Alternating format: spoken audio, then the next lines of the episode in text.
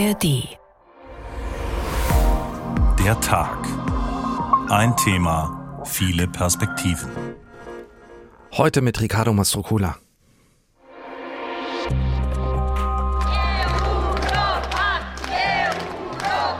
Die Ukraine, die Republik Moldau gehören zu uns, zum freien demokratischen Teil Europas. Ungefähr ein Viertel der Bevölkerung lebt unter der Armutsrate.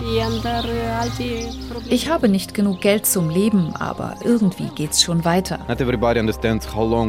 Nicht jeder versteht, wie lange dieser Prozess dauert und nicht jeder versteht, dass die wirtschaftlichen Vorteile später kommen. Wir müssen Acht geben, dass äh, die europäische politische Gemeinschaft nicht zu einer Art Warteraum für die größere Idee der europäischen Vereinigung wird.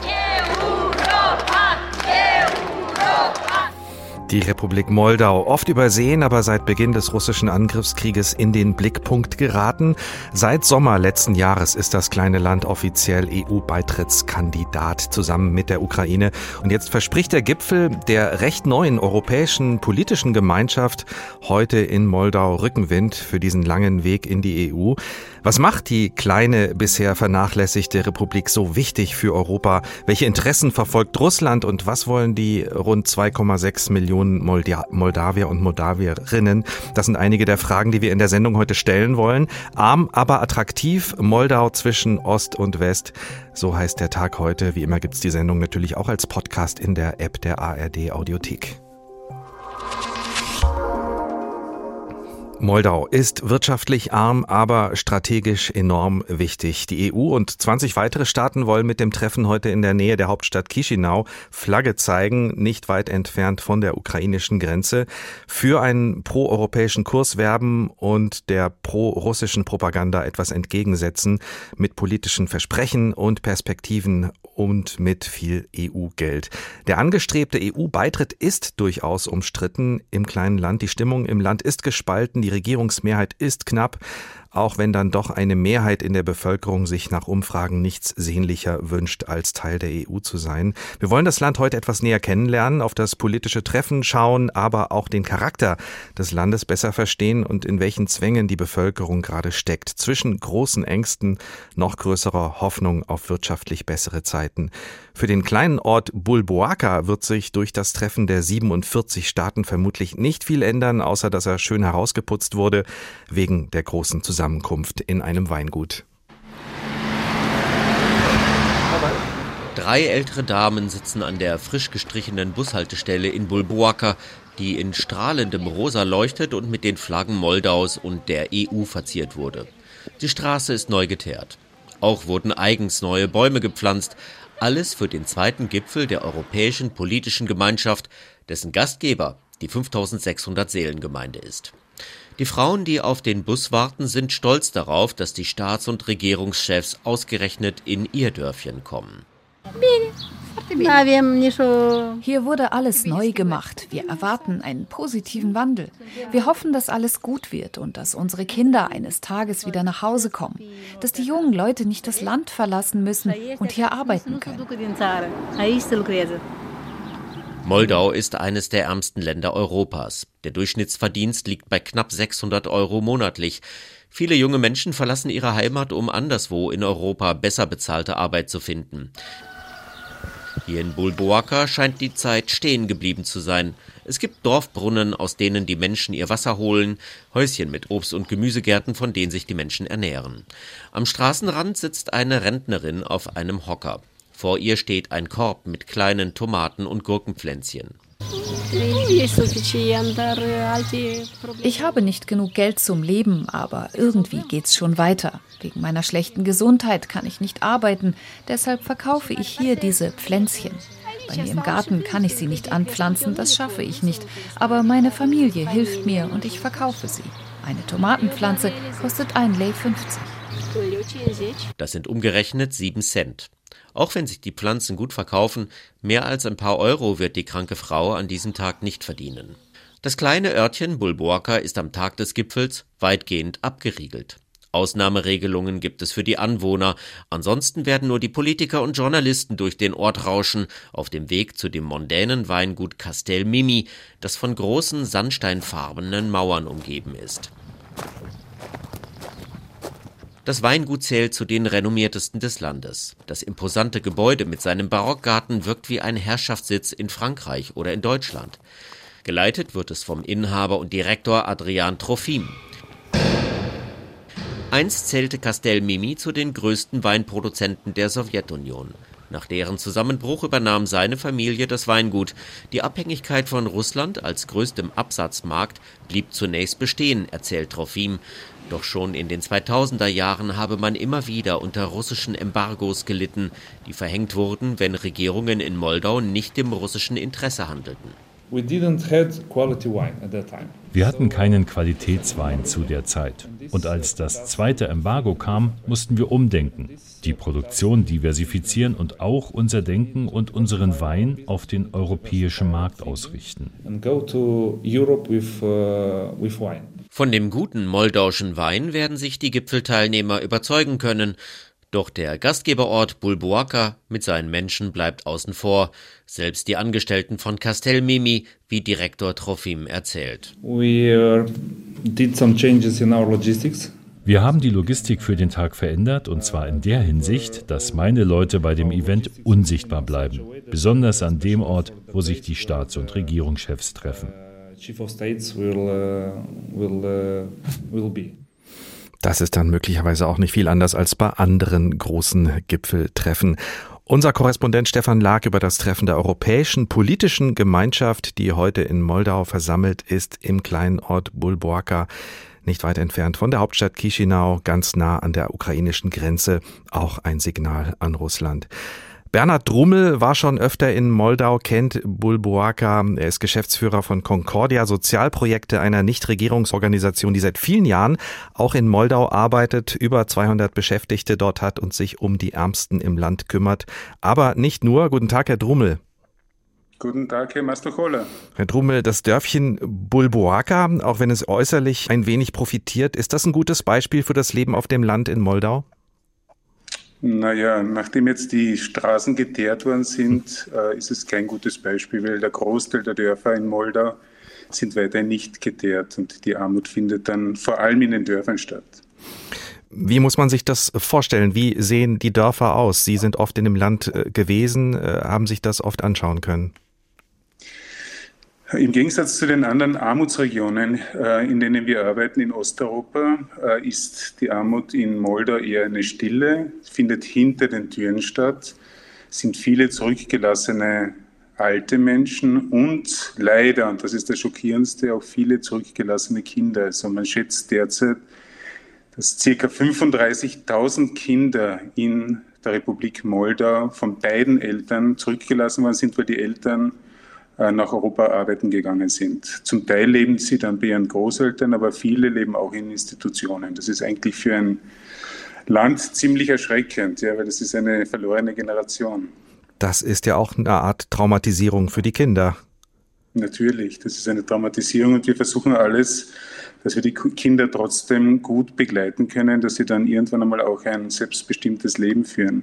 Es gibt auch eine andere Statistik und das betrifft die jungen Menschen. Nachdem es viele Moldauerinnen und Moldauer gibt, die die Möglichkeit haben, rumänische Pässe zu bekommen, wandern sehr, sehr viele aus. Also es wird derzeit geschätzt, dass über eine Million Moldauerinnen auswärts leben, aber die Jugendlichen, das ist das Schockierendste, sind auch diejenigen, die am meisten das Land verlassen. Also vor zehn Jahren waren noch ca. 400.000 äh, Jugendliche im Land, jetzt sind es noch 200.000. Sie sind mitten bei der Arbeit, man hat es gehört, Sie haben möglicherweise einen Anruf gerade zwischendurch bekommen. Tut mir leid. Kein Problem. Ihre Organisation hat im vergangenen Jahr schnell reagieren müssen, als der Krieg in der Ukraine begann. Wie waren die ersten Tage nach dem Einmarsch der russischen Soldaten im Nachbarland? Was war los in Moldau, auch für Sie? Ich denke mir, es war auf der einen Seite, also wir, wir waren zwei Tage später direkt in Balanka, also bei diesem großen Grenzübergang an der Ukraine wo Zehntausende Menschen auch gewartet haben. Und ähnliches ist auch bei den moldischen Menschen gewesen. Die waren alle im Schock. Viele von unseren Mitarbeiterinnen haben die Koffer gepackt und haben einfach Angst gehabt, dass der Krieg übergreift auf das Land. Und das ist Gott sei Dank nicht passiert. Die Koffer sind dann wieder ausgepackt worden und alle unsere Mitarbeiterinnen haben sich sofort reingestürzt, um den Flüchtenden zu helfen. Und das haben wir seitdem auch weiterhin getan. Also viele von, von, von äh, ukrainischen Geflüchteten sind bei uns untergebracht oder die Jugendlichen, die Kinder werden auch unterstützt beim Online-Unterricht. Das heißt, wir tun alles, was wir tun können, um den Menschen, äh, die über die, die wirklich jetzt diese schwierige Situation haben, aus der Ukraine zu helfen. Wie geht die Regierung in Chisinau generell mit den Flüchtlingen um aus, dem, aus der Ukraine? Das ist wohl eine der erstaunlichsten Phänomene, äh, die wir beobachtet haben und die mich auch tief berühren. Die Präsidentin Maya Sandu hat von Anfang an gesagt, wir sind ein armes Land, aber wir machen die Türen und die Herzen auf. Bitte bringt Geflüchtete auch unter und wenn Sie sehen, dass äh, die Republik Moldau mit Abstand die meisten Geflüchteten derzeit auch beherbergt, und zwar 100.000 bei einer Einwohnerzahl von 2,6 Millionen, und die, der Großteil davon, also ca. 90 Prozent privat untergebracht äh, sind, dann wissen Sie auch, was dieses Land stemmt. Also ich hätte kein Problem, die Republik Moldau und die Menschen in Moldau inklusive der Präsidentin zum Friedensnobelpreis vorzuschlagen. Wie sieht Ihre Arbeit aus im Moment, Herr Drummel, als Concordia Stiftung vor Ort? Äh, Sie bleiben im Land, vermutlich egal, was passiert. Und auch auf die Gefahr hin, wir haben im Moment eine etwas nicht ganz optimale Leitung zu Ihnen. Ähm, wir stellen die Frage trotzdem und hoffen, dass die Leitung noch ein bisschen hält. Ähm, Herr Drummel, Sie bleiben im Land, gehe ich davon aus. Sie haben ja Strukturen auch über Jahrzehnte hinaus aufgebaut. Ja, wir sind seit 2004 hier in diesem Land und wir bleiben natürlich, wir sind unseren über 8000 Menschen, Kinder, Jugendlichen und alten Menschen verpflichtet und wir unterstützen sie, wo es auch immer geht. Unter anderem auch mit Nothilfe über den Winter, weil im Winter ist, es, ist die Situation besonders drastisch.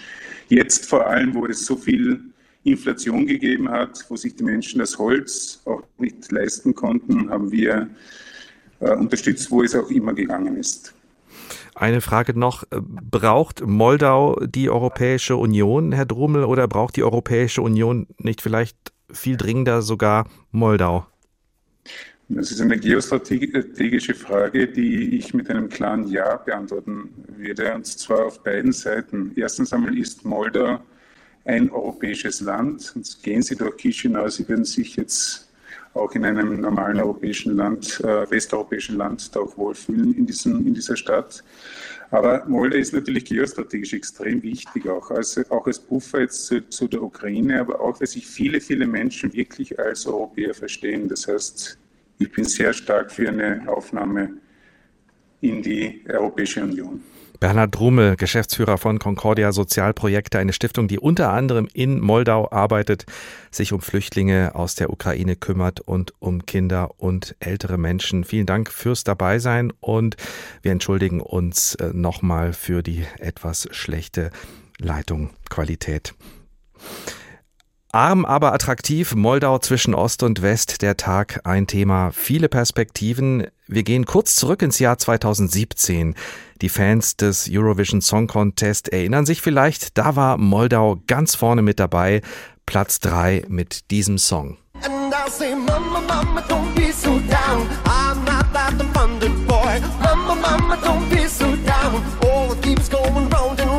Mama, Mama, don't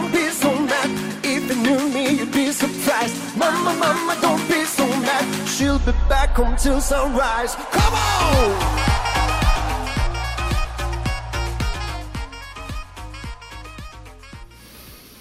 Das Sunstroke Project mit dem Song Hey Mama, Dritter geworden beim ESC 2017.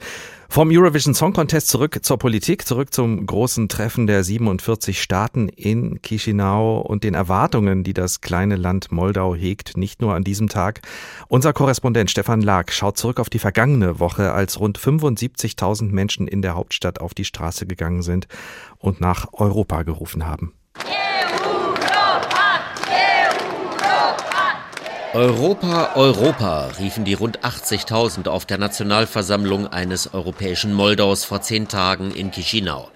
Präsidentin Maya Sandu hatte soeben den EU-Beitritt ihres Landes bis zum Jahr 2030 gefordert. Seit dem vergangenen Jahr ist das Land mit rund 2,6 Millionen Einwohnern EU-Beitrittskandidat, zusammen mit der Ukraine. Noch nie sei der Zeitpunkt für einen EU-Beitritt so günstig gewesen, meint der moldauische Politikanalyst Julian Grosser, Direktor des Instituts für europäische Politik und Reformen in Chisinau. E uh, Die EU hat ihre Einstellung und Politik gegenüber unserer Region geändert, nachdem der Krieg in der Ukraine begonnen hatte. Die EU zögert nun nicht mehr bei Ländern wie der Ukraine und Moldau. Doch trotz aller EU-Begeisterung in Teilen der Bevölkerung ist es noch ein weiter Weg bis zum EU-Beitritt. Und man müsse viel Aufklärungsarbeit leisten und dürfe keine falschen Erwartungen wecken, meint Politikexperte Andrei Kureraru vom Think Tank Watchdog Moldova. Nicht jeder versteht, wie lange dieser Prozess dauert und nicht jeder versteht, dass die wirtschaftlichen Vorteile später kommen. Die Leute erwarten soziale Maßnahmen, die sofort getroffen werden. Unmittelbar vor dem Gipfel kündigte die EU-Kommission ein Hilfspaket für Moldau in in Höhe von mehreren hundert Millionen Euro an. Kommissionspräsidentin Ursula von der Leyen sagte in Chisinau, damit sollten die Auswirkungen des russischen Angriffskriegs gegen die Ukraine gelindert und Moldau näher an die EU gebracht werden. Bis tatsächlich Beitrittsverhandlungen beginnen können, hat Moldau zudem eine Liste von Hausaufgaben zu erledigen. Die EU-Kommission hat neun Reformschritte benannt, die umgesetzt werden müssen unter anderem der verstärkte Kampf gegen Korruption, Bekämpfung der organisierten Kriminalität, eine grundlegende Justizreform. Defizite bei der Unabhängigkeit der Staatsanwaltschaft müssten beseitigt werden. Ein Großteil der Aufgaben entfällt also auf den Bereich der Justiz. Die zuständige Ministerin Veronika Michailov-Moraru ist sich dessen bewusst. Vielleicht machen uns die strengen Zeitvorgaben zu schaffen, aber wir sind schon gut vorangekommen. Dieser Prozess hat uns einen sehr positiven und mobilisierenden Schub gegeben.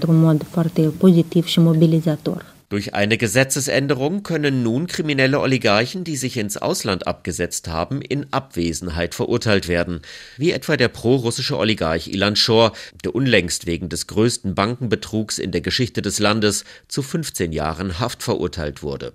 Auch wurde der Posten der Antikorruptionschefstaatsanwältin geschaffen.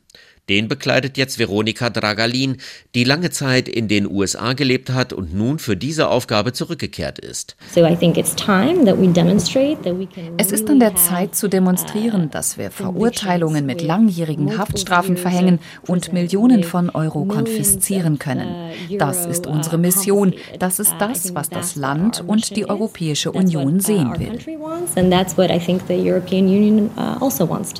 Entscheidend sei jetzt auch die Unterstützung aus der Politik, diese Veränderungen durchzusetzen. Eine Einschätzung, die viele Beobachter teilen, die mit gewisser Sorge auf die kommende Parlamentswahl in zwei Jahren blicken. Dann könnte die jetzt regierende proeuropäische Passpartei ihre absolute Mehrheit verlieren, wenn sie keine Erfolge vorzuweisen hat. Stefan Lag über die Erwartungen der Republik Moldau an die EU und wie die politische Realität im Land im Moment aussieht.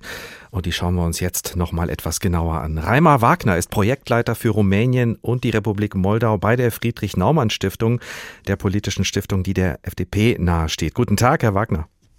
Guten Tag.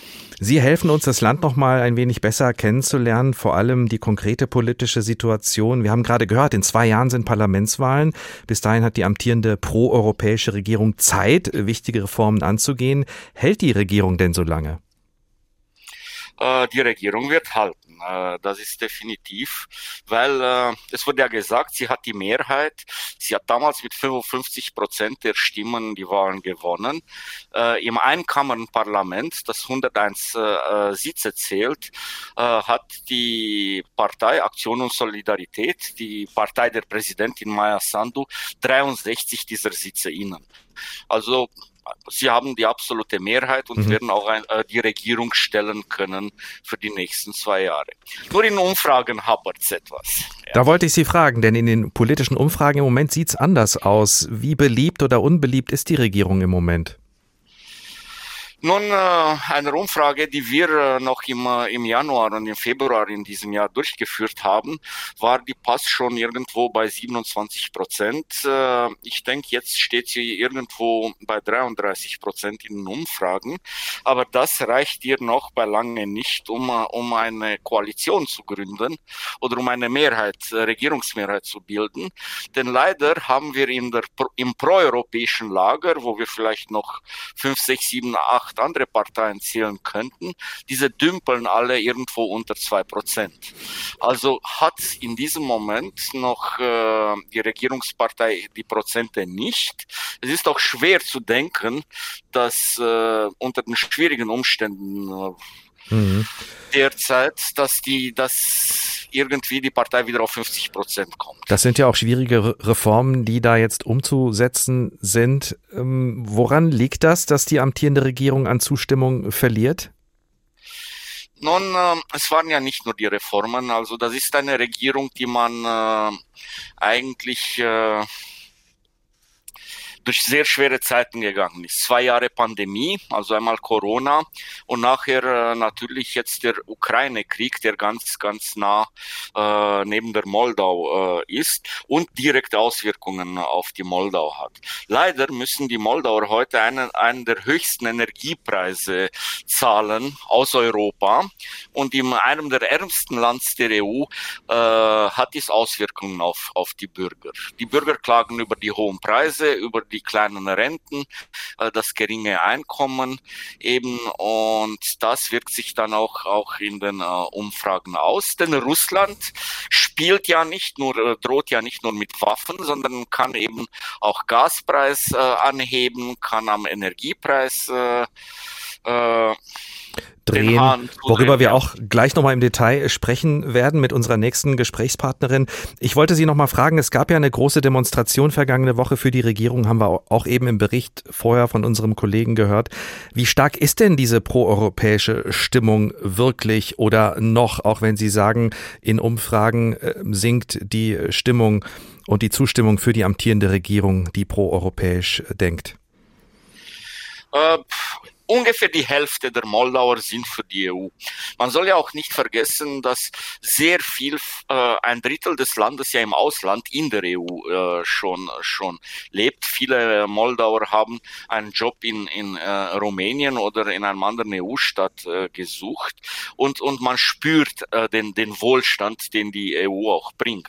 Und es sind eben das Geld, das diese Arbeiter verdienen und, und in, in die Moldau schicken. Allerdings haben wir noch drei, 34 äh, Prozent, die noch immer für Putin und für Russland stehen. Das ist eher eine russischsprachige Bevölkerung, die sich äh, die Informationen aus den russischen äh, Medien nimmt. Und dann haben wir noch 18 Prozent, die unentschlossen sind.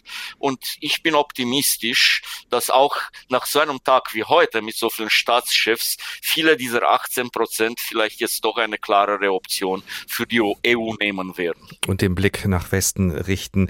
Reden wir über die innenpolitischen Konflikte. Da gibt's ja einerseits Transnistrien, das ist der Landstrich, der sich nach 1991 abgespalten hat, der aber heute nur von Russland anerkannt wird. Ist dieser Konflikt überhaupt noch innenpolitisch lösbar? Äh, er dürfte mit der Zeit lösbar sein. Also äh, der Krieg damals 92 äh, war praktisch der erste hybride Krieg, den Russland äh, entfacht hat. Ich würde sagen, das war sozusagen das erste Laborexperiment Russlands und eben die, die grünen Männchen gab es auch dort und nach diesem transnistrischen Konflikt und Modell hat Russland dann in, in sehr vielen Zonen äh, solche, solche mhm. Konflikte geschürt. Heute haben wir eine separatistische Regierung dort, die von Russland unterstützt äh, wird. Eine sagen wir, staatliche Hoheit oder Macht kann in diesem Moment Moldau auf Transnistrien nicht ausüben. Allerdings zählen alle Transnistrier als, als moldauische Bürger. Und selbst Transnistrien in diesem Moment hat seine Exporte in, in die EU äh, gerichtet, denn selbst dieses Land äh, profitiert vom EU-Freihandelsabkommen zwischen der Moldau und der EU. Die Umfrage zur europäischen äh, zu oder zur proeuropäischen Stimmung, die haben Sie aber nur in Moldau selbst gemacht, nicht in Transnistrien, oder? Nein, in Transnistrien mhm. nicht. Wir wissen, dort haben wir auch eigentlich eine höhere proeuropäische Stimmung.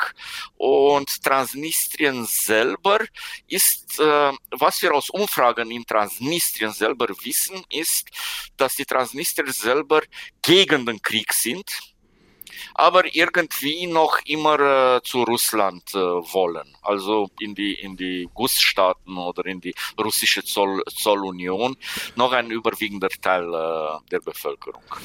Ich habe in der Vorbereitung zur Sendung gelernt, dass es eine weitere Region gibt, die im Streit liegt mit der Hauptstadt. Das ist Gagausien im Süden Moldaus. Dort leben vor allem russischsprachige Moldauer. Eine autonome Region. Ist das auch ein schwelender politischer Konflikt, der Sorgen macht? Könnte sein. Äh, Tatsache ist, dass 90 Prozent, ah gut, wir reden von äh, etwa 140.000 bis äh, 200.000 Leuten, die sind eher von bulgarischer und türkischer Abstammung, äh, Herkunft, also eine, eine Minderheit. Äh, aber diese Minderheit ist eben zu 90 Prozent pro-russisch und pro-Putin äh, sogar. Wir hatten Regionalwahlen in, äh, vor zwei Wochen da in Gagausien und in der Stichwahl haben sich praktisch zwei Kandidatinnen oder zwei Kandidaten, äh, die für Putin sind, äh, bekämpft. Und die eine Kandidatin, die gehört eben zu dieser korrupten Shor-Partei, Ilan Shor, und die hat da gewonnen. Und äh, aus Gagausien, laut Verfassung, äh, wird die jetzige Gouverneurin automatisch äh, Kabinettsmitglied, also Teil der moldauischen Regierung. Und äh, man könnte schon erwarten, äh, dass die eine oder andere Unstimmigkeit da, da zu Wort kommt und natürlich, dass auch Russland seine Hand im Spiel hat. Nämlich während des Wahlkampfs hat Russland versucht, eigene Leute für den Wahlkampf hinzuschicken und das wurde von den äh, moldauischen Behörden dann verhindert. Also auch wieder äh, Russlands Einfluss in Gagausien, der kleinen Region im Süden, äh, Mol, im Süden von Moldau. Die verschiedenen Sprachen, äh, die ethnischen Zugehörigkeiten, die Amtssprache ist ja rumänisch. Wie wichtig ist diese sprachliche Zugehörigkeit für die kulturelle Identität der Moldauer und den Blick nach Westen? Äh, das war ja immer ein Politikum. Denn äh, gleich nach 1990, nachdem sich äh, Moldau von der Sowjetunion losgelöst hat, galt ja auch Russisch als, als Staatssprache.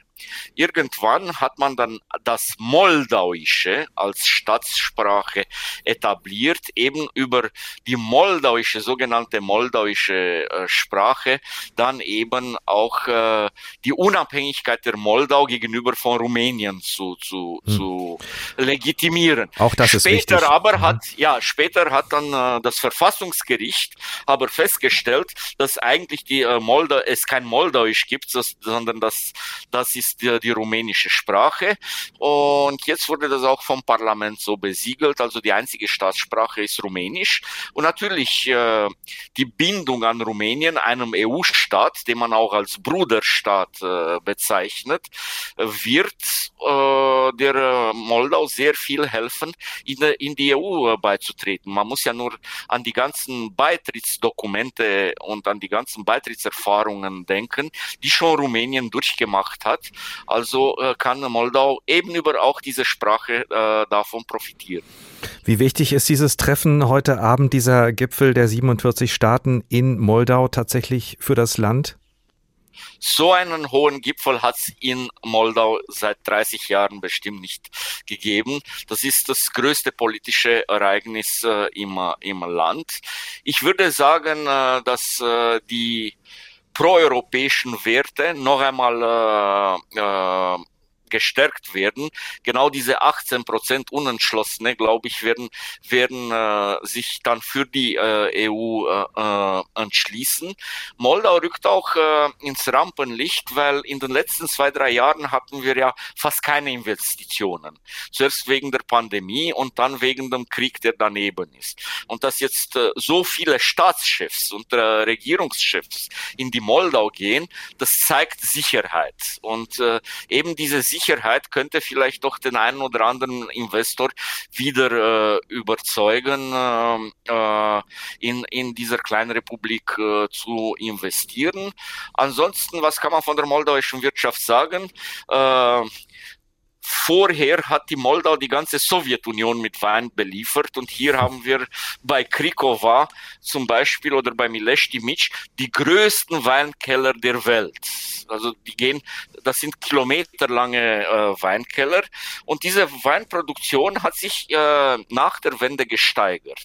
Und wenn vorher dieser Weinexport nach Russland ging, hat dann äh, ein Boykott Russlands in einer anderen proeuropäischen Regierung, die nach Europa wollte, hat dann äh, Russland ein Exportverbot äh, beschlossen. gebracht, beschlossen und dann äh, heutzutage geht der ganze Export an Wein äh, in, in die EU und ich denke nach dem Besuch bei äh, Chateau Mimi, nicht bei, bei diesem Schloss äh, beim Weinerzeuger, wird wahrscheinlich Moldau davon profitieren.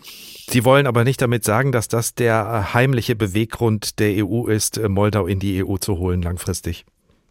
Bestimmt nicht, aber äh, Moldau ist Moldau ist Europa. Äh, auch die Redner vorher haben es ja gesagt, wenn man nach Chisinau reist, dann ist äh, das Land voll europäisch. Man fühlt sich sicher, man fühlt sich in Europa in in äh, in Chisinau.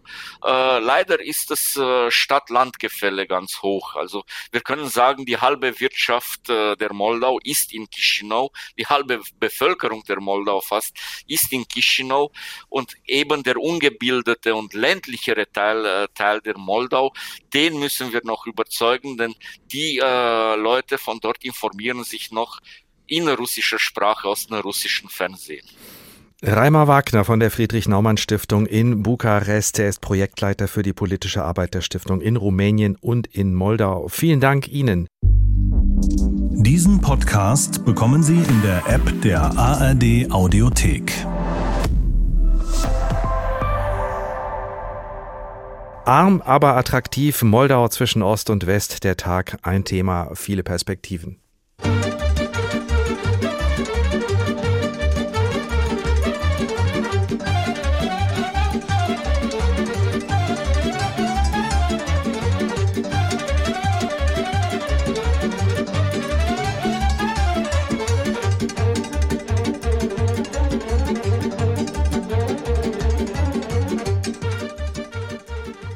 Moldauischer Folk äh, von der in Moldau und Rumänien sehr bekannten und erfolgreichen Gruppe Orchestra Fratilor Advahov. Eine Mehrheit der Moldauer und Moldauerinnen wünscht sich eine Zukunft in Europa, aber eine große Minderheit ist damit nicht einverstanden, fühlt sich Russland verbunden, ist pro-russisch eingestellt und das wird auch von russischer Seite genutzt. Moldau wirft dem Kreml vor, ganz konkrete Pläne zu haben, um das kleine Land zu destabilisieren, nicht nur über Transnistrien.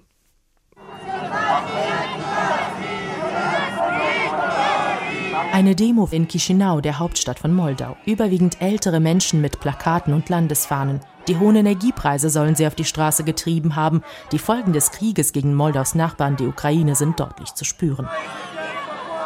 Moldaus Regierung schreibt solche Demos allerdings russlandfreundlichen Kreisen und womöglich sogar russischen Geheimdiensten zu. Sicherheitskräfte des Landes erklärten, Verdächtige eines pro-russischen Netzwerks festgenommen zu haben. Seit Wochen spricht die europafreundliche Regierung, Russland würde versuchen, die Lage in Moldau ins Wanken zu bringen. Solche Vorwürfe wies Russland zuvor als Fake entschieden zurück. Doch aus den USA und der Ukraine gab es Warnungen. Aus dem Auswärtigen Amt in Berlin ist zu hören, es würden Berichte vorliegen über die Inszenierung von Protesten in Moldau durch russische Akteure. Die Krise Moldaus sei verschlimmert worden durch gezielte russische Aktivitäten zur Destabilisierung. Der Kreml hat in Bezug auf Moldau genaue Pläne. Das geht aus einem offenbar internen Dokument hervor. Das Strategiepapier soll im Sommer 2021 entstanden sein und aus der russischen Präsidialverwaltung stammen. So will Russland laut dem Papier der Kooperation Moldaus mit der NATO entgegenwirken, die Eliten aus Politik und Wirtschaft dagegen pro-russisch einstimmen. Militärisch sollen moldauische und russische Streitkräfte mehr Kontakt haben. Wirtschaftlich soll offenbar der riesige russische Absatzmarkt als Druckmittel dienen, so heißt es im Dokument. Russlands Ziel offenbar, die proeuropäische Regierung vom Kurs Richtung Westen abbringen. Anders als im Fall Belarus hat Russland jedoch offenbar nicht vor, Moldau komplett einzuverleiben. Moldau will man eher eng an sich binden. Der Krieg gegen die Ukraine könnte laut Analysten Russlands Aktivitäten auch in Moldau beschleunigt haben. Viele in der Bevölkerung seien verunsichert, sagt der moldauische Premierminister Dorin Rician. Wenn die Leute Angst haben, sagen sie, okay, der russische Bär ist zu groß für uns. Vielleicht können wir eine Art Vereinbarung mit dem russischen Bären bekommen und sie werden uns nicht anfassen. Außerdem schwelte im Osten von Moldau seit Jahrzehnten ein weiterer Konflikt um die Region Transnistrien. Sie hatte sich Anfang der 1990er Jahre von Moldau losgesagt, hatte dort eine eigene Republik ausgerufen. International ist sie bis heute nicht anerkannt. Russland hat seitdem in Transnistrien Soldaten stationiert. Im Dokument wird explizit auf russische Truppen eingegangen. Moldauische Initiativen für eine Abschaffung der russischen Militärpräsenz in Transnistrien sollten neutralisiert werden. Von Politikexperten heißt es, der Kreml könnte die abtrünnige Republik in der aktuellen Lage als Einfallstor nutzen für Sabotagen. Palina Milling über die Pläne Russlands, die aus einem Strategiepapier hervorgehen sollen. Leslie Schübel ist Russland-Expertin bei der Körber Stiftung, einer Stiftung, die sich äh, um Verständigung bemüht, international und Debatten anstößt und eben auch Russlands Einfluss in der Welt beobachtet. Guten Tag, Frau Schübel. Hallo, Herr Mastrocola. Schön, dass Sie dabei sind. Welche Interessen verfolgt Russland in Moldau? Durch die gemeinsame sowjetische Geschichte ist Moldau Teil der russischen kolonialen und imperialistischen, dieses Anspruchs einer Einflusszone. Also im Gegensatz zur Ukraine wird Moldau zumindest theoretisch seine Staatlichkeit nicht komplett abgesprochen, praktisch jedoch durchaus durch diesen Anspruch Einfluss auf den politischen Kurs Moldaus zu nehmen. Und damit sind die russischen Interessen ähnlich wie in allen Ländern, die unter dieses russische Konzept des nahen Auslands fallen. Ähm, Russland sieht sich in einer Konkurrenzsituation mit der EU und der NATO und durchaus auch dem Einfluss der USA und es bestrebt da, ähm, Entscheidungen zu beeinflussen. Also kurz gesagt sind die russischen Interessen Machtansprüche aus einem imperialen Selbstverständnis heraus, eine Systemkonferenz, auch militärisch. In Transnistrien gibt es das wohl größte Munitionslager Osteuropas, also russische Munitionslager. Mhm. Und äh, auch strategisch ist Transnistrien relevant. Ökonomische Interessen spielen eine Rolle. Ähm, Russland hätte gerne, dass Moldau näher angebunden ist an die Eurasische Wirtschaftsunion. Und ich glaube, das Kerninteresse ist einfach Chaos. Uneinigkeit mhm. innerhalb Moldaus schwächt das Land äh, und Uneinigkeit mit den westlichen Verbündeten ist das Kerninteresse Russlands. Und ähm, geopolitische Macht auszuüben. Und ich habe Sie richtig verstanden, im Vergleich zur Ukraine ähm, ist das nochmal anders. Bei der Ukraine sagt der Kreml ja, Kiew war schon immer russisch. Äh, bei Moldau ist das ein anderer Fall. Genau, also es ist trotzdem russisches Einflussgebiet. Es wird nicht gesagt, Moldau war schon immer Russland, ähm, aber Moldau ist trotzdem Kern mhm. russischen Einflussgebiets. Wie genau übt Russland diesen Druck aus? Da gibt es vermutlich viele unterschiedliche Mittel.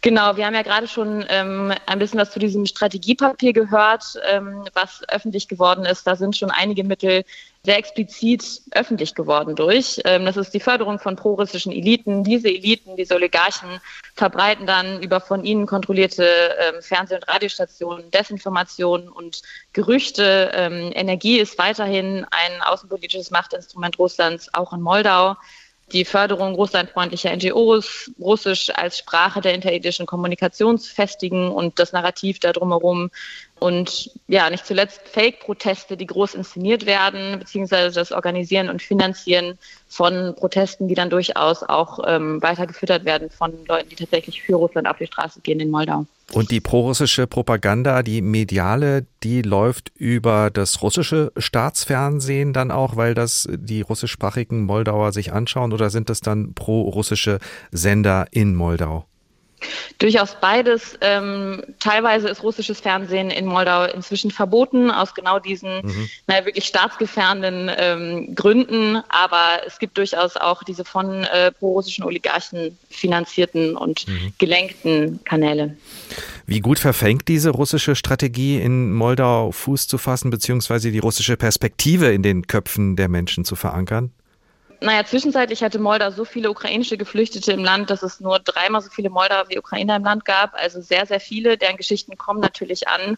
Und auch russische Flugkörper, die über Moldau fliegen. Ähm, und mehr oder weniger versehentlich auf moldauischem Gebiet landen, haben, werden durchaus wahrgenommen, aber ähm, russische Narrative verfangen auch in Moldau. Ein gutes Beispiel ist, dass zum Beispiel in Transnistrien von Russland die Renten aufgestockt werden. In so einem sehr, sehr extrem armen Land wie Moldau macht bei einer Rente von 60 bis 100 Euro selbst ein Zuschuss von 10 Euro einen signifikanten Unterschied. Und die Energiepreise sind weiterhin äh, ein großer Faktor. Man geht davon aus, dass etwa 60 Prozent der Bevölkerung wirklich fest hinter diesem europäischen Kurs der Regierung stehen, ähm, bis zu 30 Prozent eher ja, Richtung Russland schauen und ähm, dazwischen ist ja, wahrscheinlich die in russischen Augen Verhandlungsmasse, die es noch äh, weiter zu überzeugen gilt. Und auch in EU-Augen, auch das haben wir äh, heute in der Sendung schon gehört. Wie hat der Krieg eigentlich die Lage verändert aus russischer Sicht? Russlands Strategie äh, ist ja vielleicht sogar gescheitert, weil so viel Moldauer jetzt erst recht in Richtung Westen schauen und die EU auch erst recht die volle Unterstützung zeigt.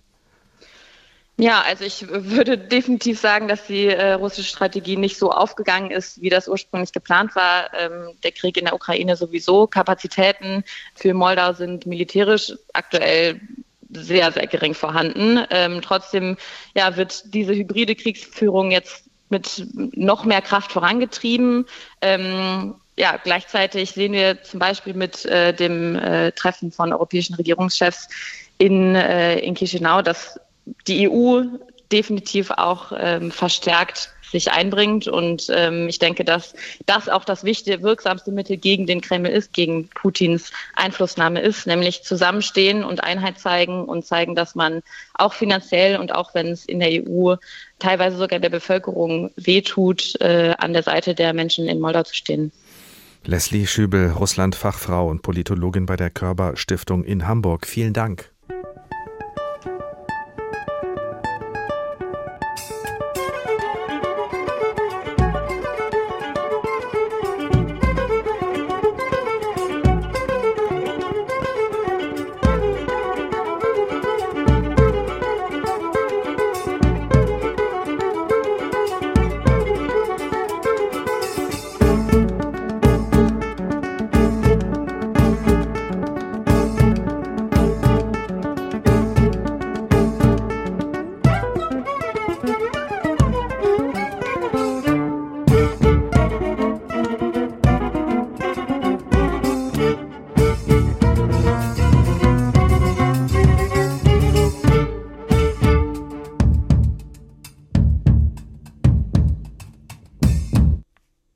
Ziemlicher Leckerbissen für Jazzfans. Das Trio Trigon Jazz aus Moldau. Wir hören am Ende der Sendung nochmal ganz kurz rein. Arm, aber attraktiv. Moldau zwischen Ost und West. Der Tag ein Thema, viele Perspektiven. Jetzt gehen wir nochmal direkt zum Treffen nach Bulbo Aka, wo sich 47 Staats- und Regierungschefs und Chefinnen versammelt haben, um über strategische Fragen in Europa zu beraten. Bewusst in der Republik Moldau mit dabei sind auch Länder wie Aserbaidschan, Armenien, aber auch Georgien. Astrid Korall berichtet. Auf den Hauptstraßen in Chisinau wehen blaue Europafahnen und die der Republik Moldau einträchtig nebeneinander, nicht nur, aber auch für das größte internationale Ereignis in der Geschichte des kleinen Landes mit seinen 2,6 Millionen Einwohnern, das Treffen der Europäischen Politischen Gemeinschaft kurz EPG. Für die proeuropäische Präsidentin Maya Sandu ist es ein klares Zeichen, dass ihr Land und auch die Ukraine in Zeiten des russischen Angriffskrieges und des Versuchs der Einflussnahme nicht allein sind.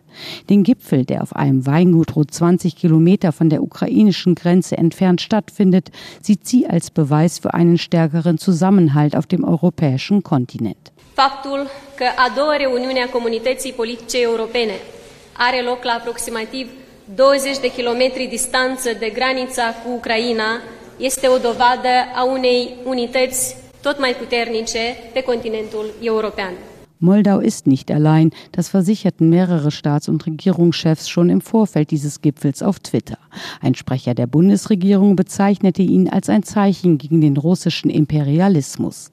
Die Idee für die EPG hatte vor einem Jahr der französische Präsident Emmanuel Macron. In Moldova we will discuss about energy, migration, security infrastructures, defense, geopolitics. Am Rande des Gipfels wollen Macron und Bundeskanzler Olaf Scholz mit Vertretern aus Serbien und dem Kosovo sowie aus Aserbaidschan und Armenien über die aktuellen bilateralen Konflikte sprechen. Was die europäische politische Gemeinschaft betrifft, ist es so, dass das ja ganz bewusst ein Treffen auf der Ebene der Staats- und Regierungschefs ist, wo die zusammensitzen und real miteinander diskutieren, ohne die Anforderung, Beschlüsse zu fassen. Ansonsten entsteht da ein bürokratischer Institutionalisierungsprozess. Das genau wollten wir nicht. Auch für den Vorsitzenden der Europäischen Volkspartei, Manfred Weber von der CSU, ist das Treffen der EPG ein Zeichen, dass Europa zusammensteht. Er warnt aber auch davor, mit diesem Format Länder, die in die EU streben, zu vertrösten. Wir müssen Acht geben, dass äh, die europäische politische Gemeinschaft nicht zu einer Art Warteraum für die größere Idee der europäischen Vereinigung wird. Die Mitgliedstaaten, die Mitglied werden wollen, müssen auch die Vergewisserung bekommen, dass sie eine Perspektive haben, Mitglied zu werden. Äh, es darf nicht zu erster und zweiter Klasse Europäer kommen. Von Seiten der EU versichert man, dass es bei der Europäischen Politischen Gemeinschaft nicht um mögliche Beitritte geht. Die Gespräche darüber werden an anderer Stelle geführt. Auch mit den Beitrittskandidaten Ukraine und Moldau. Das kleine Land hofft, im Schnellverfahren bis 2030 in die EU aufgenommen zu werden.